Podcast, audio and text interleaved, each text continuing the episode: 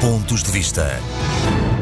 Há uns dias eh, tomámos conhecimento de uma polémica que se verificou em Macau, na empresa de teledifusão de Macau, proprietária da rádio e da televisão de Macau, que levou à saída deste mesmo, desta mesma empresa de, de comunicação social de alguns jornalistas portugueses. Eu não vou pronunciar-me agora sobre as questões que poderão ter originado essa saída. Apesar de tudo, criou-se no território alguma polémica em torno desta questão. Polémica esta que levou, aliás, o nosso ministro, o ministro dos Estrangeiros, a pronunciar-se, evocando naturalmente a certeza de que a convicção de que tem ou que tinha que a China cumprirá a lei básica e, naturalmente, a declaração conjunta que veio apontar para a entrega da administração de Macau à China a partir de 1999. Repito, é uma polémica pontual, mas que pode ter algum significado. E para quem como eu tem acompanhado a evolução de Macau, a evolução social, económica e política ao longo destas duas décadas, duas décadas de administração chinesa, penso que não poderia ficar calado e teria de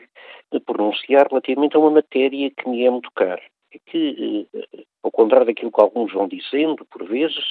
a verdade é que a relação da China, da República Popular da China com Portugal relativamente a Macau, foi sempre uma relação exemplar. E aquilo que eu testemunhei e testemunho em Macau, sempre que lá vou, e lá me tenho deslocado praticamente todos os anos, e tenho mantido contactos regularíssimos com vários elementos, variedíssimos elementos da nossa comunidade, é eh, uma, uh, um contributo determinante das autoridades chinesas de Macau para a preservação da herança cultural portuguesa, para uh, a existência de uma comunidade portuguesa em Macau que nunca foi tocada nos seus aspectos essenciais, quer em termos de valores culturais tradicionais, quer relativamente à sua própria pluralidade política, que por vezes até marcada. E por isso eu tenho de fazer publicamente este reconhecimento, que aliás eu tenho evocado muitas vezes. Quem como nós considera que Macau tem de estar no centro da nossa relação com a China,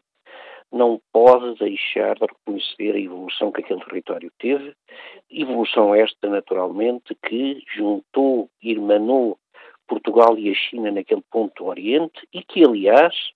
ponto esse, Macau, a partir do qual têm sido feitas, tem sido estabelecida uma relação muito particular com os países de língua portuguesa, nomeadamente através do Fórum Macau, onde Portugal tem também representação. Faça-se assim justiça, independentemente de algumas polémicas pontuais, a verdade é que a posição da China relativamente a Portugal, relativamente à cultura portuguesa, relativamente à língua portuguesa, relativamente ao, ao património arquitetónico português em Macau, tem sido absolutamente exemplar.